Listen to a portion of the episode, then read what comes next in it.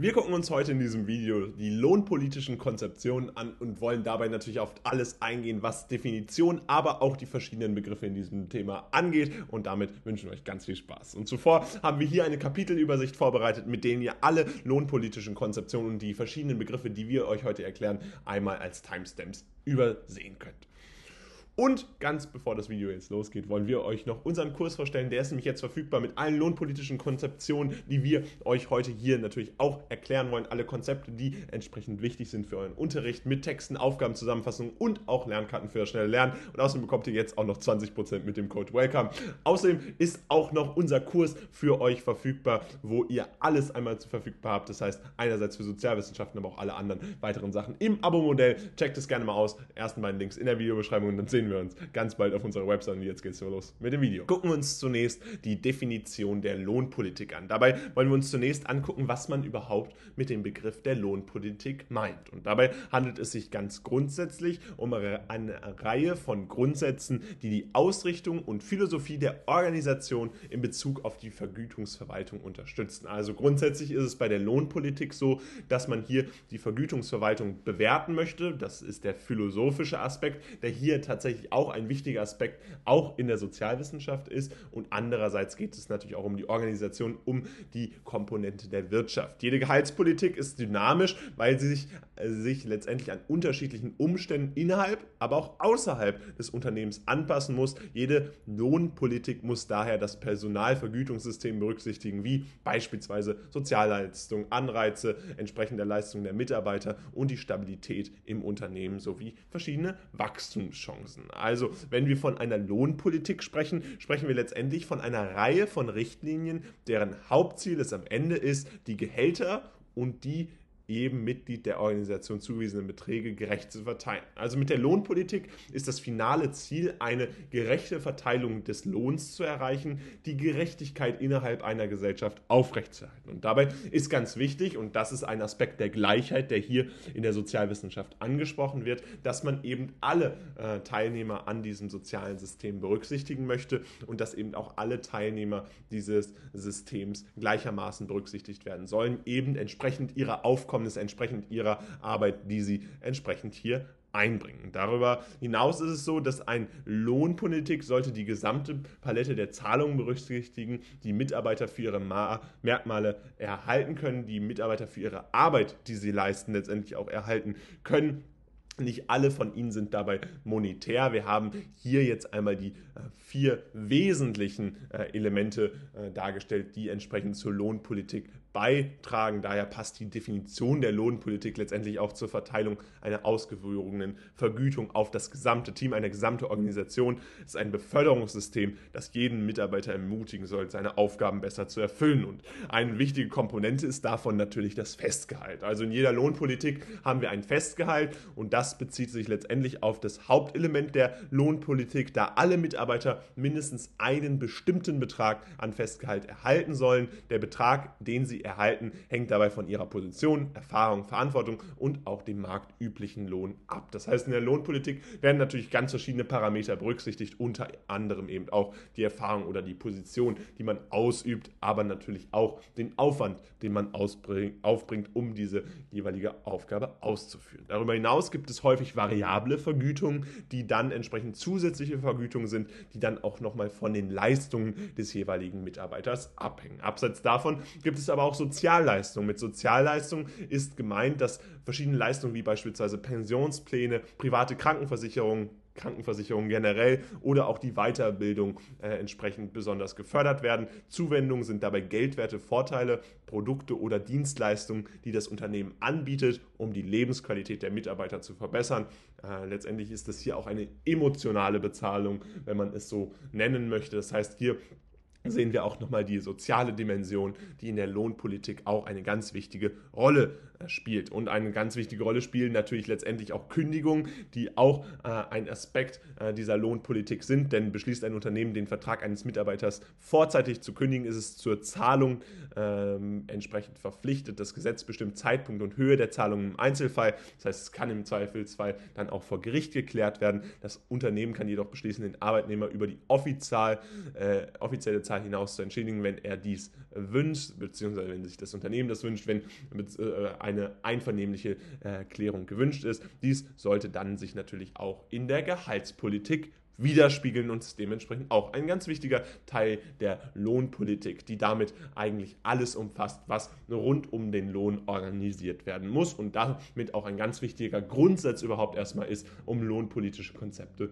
zu verstehen. Und das fassen wir euch einmal ganz kurz zusammen. Letztendlich handelt es sich bei der Lohnpolitik um eine Reihe von Grundsätzen, die die Ausrichtung und Philosophie der Organisation in Bezug auf die Vergütungsverwaltung unterstützt. Hm, dabei ist es letztendlich so, dass hier insbesondere es um die Organisation verschiedener Gehälter geht, um die gerechte Verteilung von entsprechend dieser Gehälter. Und dabei gibt es ganz verschiedene Aspekte, die damit reinzählen, unter anderem das Festgehalt, die variable Vergütung, die soziale Dimension mit Sozialleistungen und letztendlich auch, wie man entsprechend mit Kündigungen umgeht.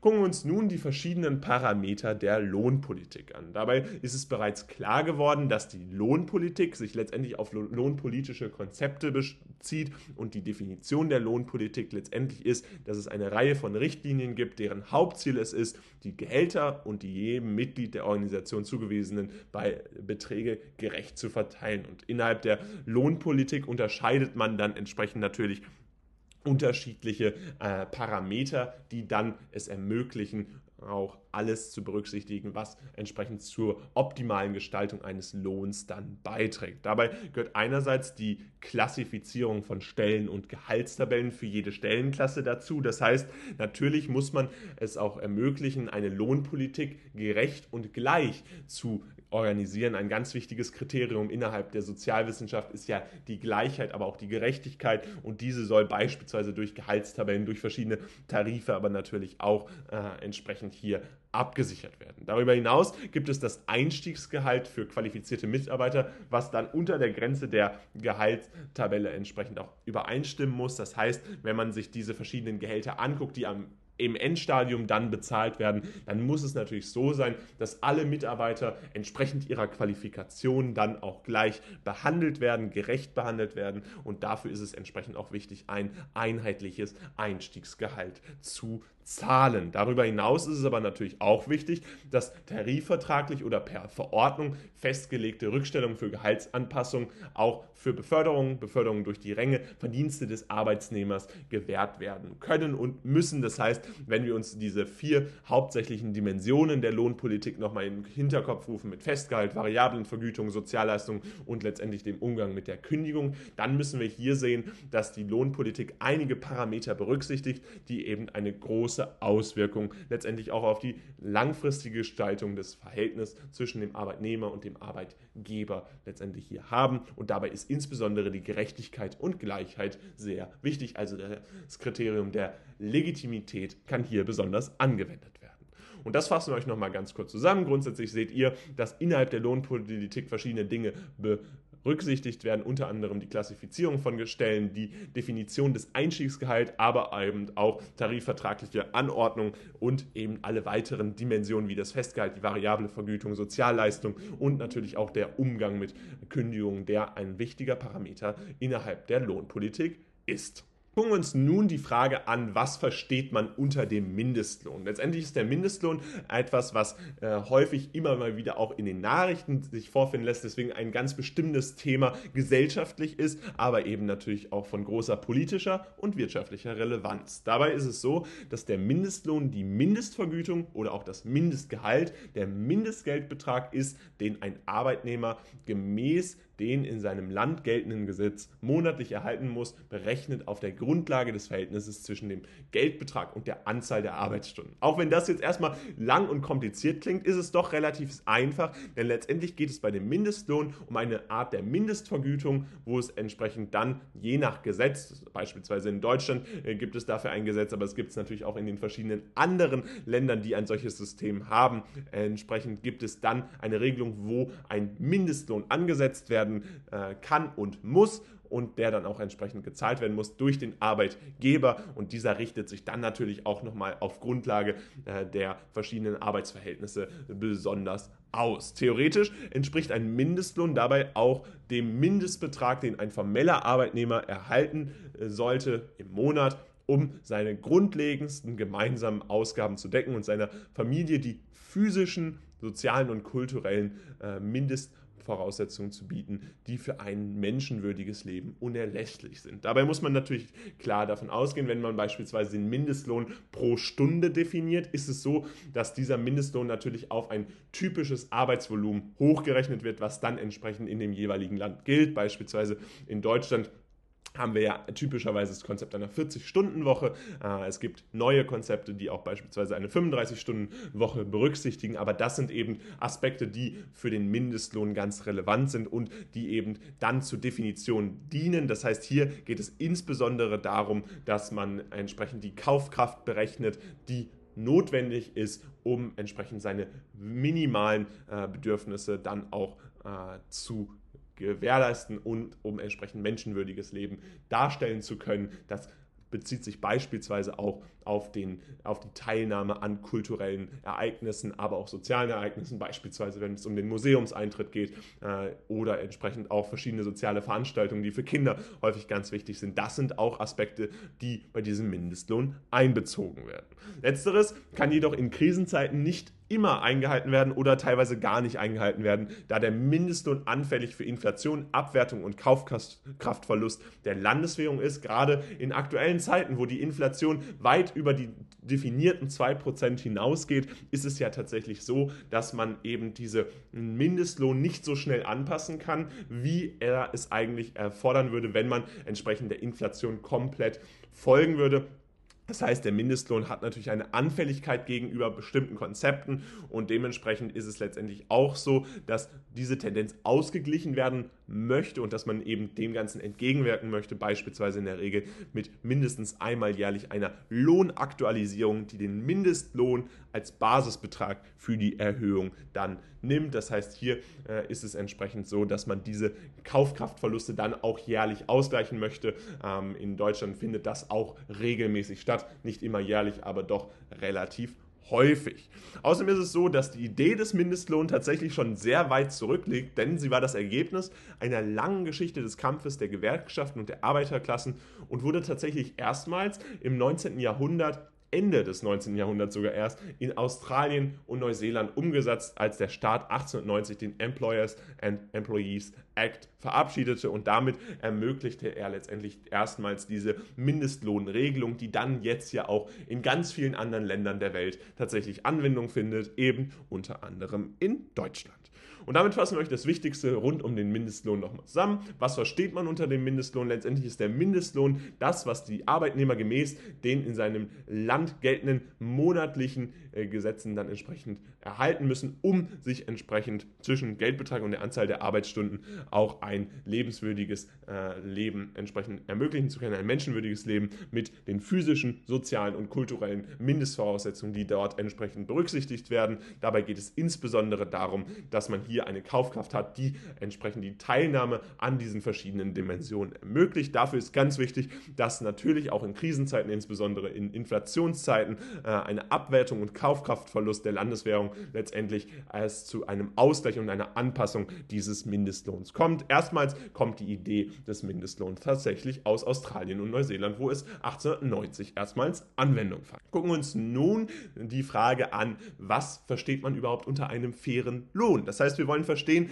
was ein fairer Lohn ist, wie das Ganze definiert ist und was man letztendlich unter diesem fairen Lohn versteht. Und doch ist es eigentlich relativ einfach, denn der faire Lohn richtet sich tatsächlich nach dem, wie er auch benannt wird. Denn ein fairer Lohn stellt einen Lohn dar, der vom Arbeitnehmer als fair angesehen wird. Das heißt, hier geht es insbesondere natürlich darum, dass man als Arbeitnehmer gegenüber dem Arbeitgeber einen Vertrag schließt und sich mit dem Arbeitgeber der Meinung, gleichermaßen der Meinung ist, dass man einen fairen Lohn erhält. Das heißt, einen gerechten Lohn, der entsprechend das auch widerspiegelt, was man selbst leistet. Und dementsprechend ist die Definition eines fairen Lohns tatsächlich äh, doch sehr einfach, weil man eben hier um rund um einen ähm, Begriff sich erbringt, der eben diese Sphäre abdecken soll. Und dabei ist das definiert wie folgt. Der Arbeitnehmer wägt letztendlich ab zwischen der Höhe seines Gehalts und der Menge und Schwierigkeiten der Aufgaben, die ihm täglich übertragen werden. Und wenn eben dies sich im Gleichgewicht hält, dann überlegt er sich entsprechend, dass der Lohn als fair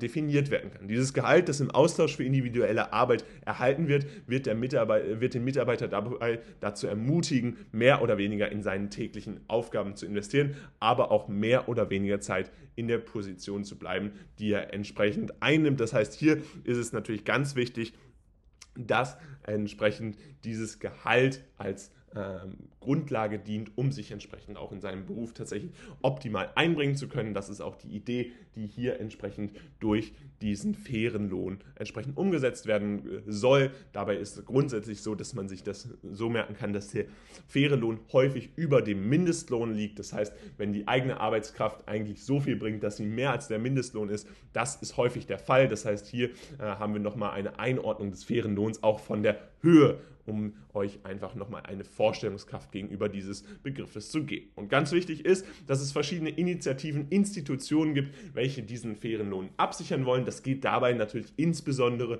um Länder, die weniger äh, entwickelt sind und nicht unbedingt immer einen fairen Lohn zahlen können, beziehungsweise wo die Arbeitnehmer entsprechend auch letztendlich ausgebeutet werden. Und dabei gibt es beispielsweise die NGO Fairtrade, die sich für einen Einsatz äh, für fairen Lohn entsprechend äh, ermöglicht. Das heißt, hier wird, ne, werden Arbeits unübliche äh, Löhne gezahlt, die in diesen Ländern eigentlich nicht üblich sind, äh, um dann aber dennoch einen fairen Lohn und ein existenzsicherndes äh, Leben, ein menschenwürdiges Leben entsprechend dann zu gewährleisten.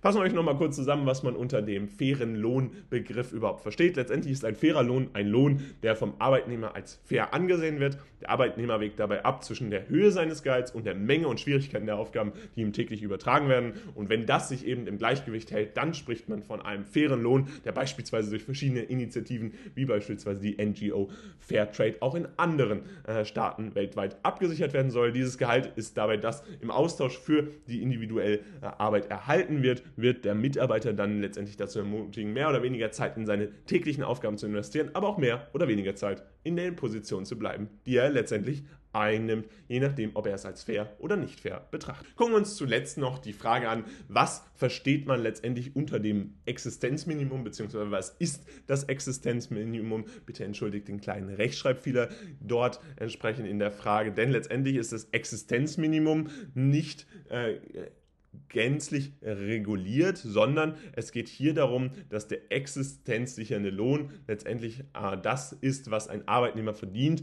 äh, wenn wir verschiedene Faktoren entsprechend berücksichtigen. Und dabei gilt es natürlich, das Ganze von Land zu Land unterschiedlich zu betrachten, denn wir wissen, dass unterschiedliche Länder unterschiedliche Aspekte haben, die berücksichtigt werden müssen, um eine Existenz vollziehen zu können. Offensichtlich ist das Preisniveau in europäischen Ländern deutlich höher als in afrikanischen Ländern. Dennoch muss man hier eben berücksichtigen, dass dann ein existenzsichernder Lohn etwas ganz anderes bedeuten kann. Der existenzsichernde Lohn soll dem Arbeitnehmer und seiner Familie letztendlich einen angemessenen Lebensstandard sichern und dafür gibt es insbesondere die Weltbank, die OECD, die ILO und die Vereinten Nationen, die anerkennen, dass ein existenzsichernder Lohn ein grundlegendes Menschenrecht ist. Und dabei gibt es auch ganz verschiedene Definitionen, die eben dieses Existenzminimum oder diesen existenzsichernden Lohn dann entsprechend auch darstellen wollen. Und das sind eben Möglichkeiten, der dann, wo dann entsprechend ermöglicht werden soll, dass Mitarbeiter und seine Familie über der Armutsgrenze dann entsprechend leben können und dann tatsächlich auch eben dieses Menschenrecht der Existenz, des existenzsicheren Lohns dann äh, gewährleistet ist. Dabei ist es so, dass einige argumentieren, dass es unmöglich ist, das in einer quantifizierbaren, in einem quantifizierbaren Standard für einen existenzsicheren Lohn festzulegen. Grundsätzlich ist es aber so, dass es da doch einige Tools gibt, die man anwenden kann, einige Techniken, die angewendet werden können, um zumindest eine vernünftige Schätzung der Höhe vorzunehmen, auf der ein existenzsichernder Lohn letztendlich liegen sollte. Und dabei gibt es unter anderem die Verwendung der Armutsgrenze, des Kaufkraftindex oder des sogenannten Warenkorbansatzes, bei dem ein Warenkorb erstellt wird mit den wichtigsten existenzsichernden Bedürfnissen, die dann entsprechend immer gekauft werden. Und wenn man entsprechend mit seinem Gehalt diesen Warenkorb entsprechend kaufen kann, dann ist es tatsächlich möglich, diese Grenze zu ermitteln, beziehungsweise dann ist es tatsächlich möglich, das Ganze als existenzsichernd zu bezeichnen. Wichtig ist beispielsweise auch die Armutsgrenze oder Kaufkraftindex, die dann all das zusammen mit dem Warenkorbandex eine Kombination dieser Methoden darstellt und dann die Grenze ermitteln lässt. Das heißt, so gehen beispielsweise auch die Forscher bei der Weltbank, der OECD oder den Vereinten Nationen vor. Andere Benchmarks können ausgehandelt werden, Best Practice Lohnniveaus an anderen Stellen der Branche oder Lohnniveaus sein, die entsprechend dort angewendet werden und dementsprechend auch definiert werden, beispielsweise von Gewerkschaften oder verwandten Arbeitnehmergruppen, die dann in diesem Bereich tätig sind und dann natürlich auch bestimmte Lohnänderungen fordern. Der Teil des Einkommens, der verwendet wird, um andere unverzichtbare Bedürfnisse zu decken, wird dann letztendlich auch als verfügbares Einkommen bezeichnet, da es dem Ermessen überlassen ist, wie dieser Teil des Gehalts verwendet wird. Für Familien mit Kindern hat Bildung also einen Vorrang. Für Arbeitnehmer ohne Kinder können beispielsweise Gesundheits-, Freizeit- oder Transportkosten wichtiger sein. Daher bedeutet der Begriff des Ermessensspielraums äh, rund um dieses verfügbare Einkommen in dem Fall, dass jeder die Möglichkeit haben sollte, einen Teil seines Einkommens so auszugeben, wie er möchte, also nach seinem eigenen Ermessen. Auch das ist entsprechend mit diesem existenzsichernden Lohn, mit dem Existenzminimum letztendlich hier abgesichert und wird dann auch in diesen verschiedenen äh, Konzeptionen, wo man entsprechend dann auch diese Vielzahl von Techniken anwendet, beispielsweise Armutsgrenze, Kaufkreisindex, dann entsprechend berücksichtigt.